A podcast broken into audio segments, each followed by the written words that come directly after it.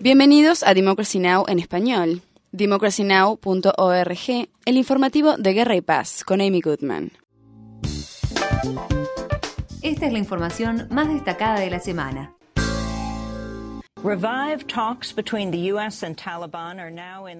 Las negociaciones entre Estados Unidos y el Talibán se encuentran en suspenso tan solo un día después de haber sido anunciadas.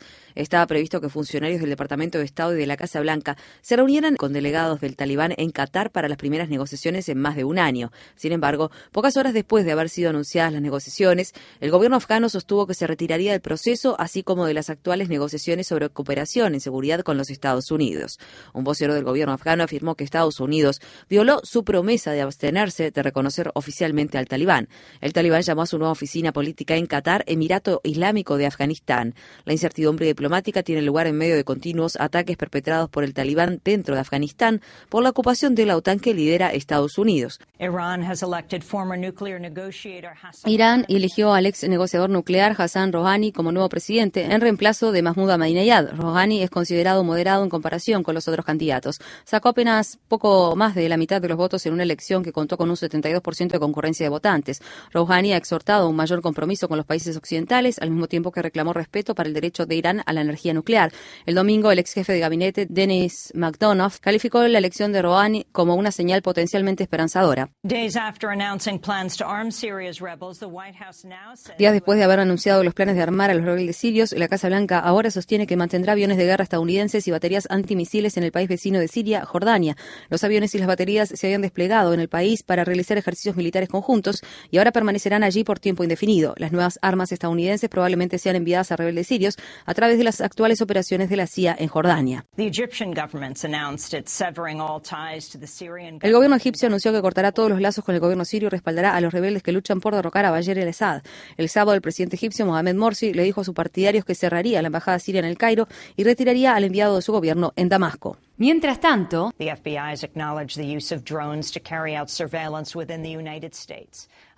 el FBI reconoció que hace uso de aviones no tripulados para llevar a cabo vigilancia dentro de Estados Unidos.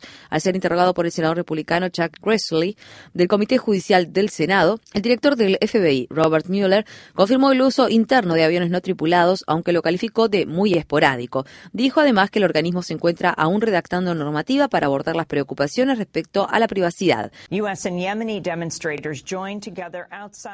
El lunes, manifestantes de Estados Unidos y Yemen se reunieron frente a la Embajada de los Estados Unidos en Sanaa, Yemen, para pedirle a Obama que cumpla con la promesa realizada hace cinco años de cerrar Guantánamo y transferir a docenas de yemeníes y otros prisioneros a sus países. La ex diplomática estadounidense, la coronel Ann Wright, se encuentra entre ellos.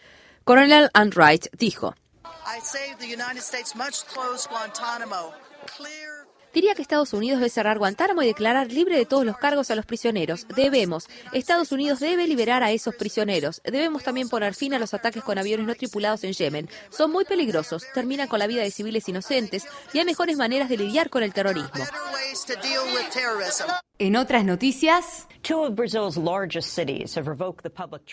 Dos de las ciudades más grandes de Brasil revocaron los aumentos de las tarifas de transporte público que contribuyeron con el comienzo de las mayores protestas realizadas en el país en varias décadas. San Pablo y Río de Janeiro anunciaron la decisión el miércoles mientras las protestas continuaban a nivel nacional. Se espera que continúen las manifestaciones como parte de un movimiento en aumento en contra de la corrupción del gobierno, la inequidad, el empeoramiento de los servicios públicos, la violencia de la policía y los gastos del gobierno para el Mundial de 2014 y los Juegos Olímpicos de 2017. El miércoles, la policía arrojó gases lacrimógenos a los manifestantes que intentaban impedir el paso en un puente de Río de Janeiro. Los manifestantes también marcharon hacia un partido de fútbol internacional que estaba teniendo lugar en un estadio de la ciudad de Fortaleza. Los medios de noticias turcos informan que 87 personas fueron arrestadas en una serie de redadas contra los sospechosos de haber participado en protestas contra el gobierno. El ministro del Interior turco afirmó que 62 personas fueron arrestadas en Estambul. También se registraron arrestos en Ankara. La policía detuvo antes a alrededor de una docena de manifestantes que desobedecieron un ultimátum del gobierno al permanecer en la plaza Taksim de Estambul, que ha sido el centro de las protestas contra el primer ministro turco Tayyip Erdogan. Para mayor información, visita nuestro sitio web www.democracynow.org es. Infórmate bien.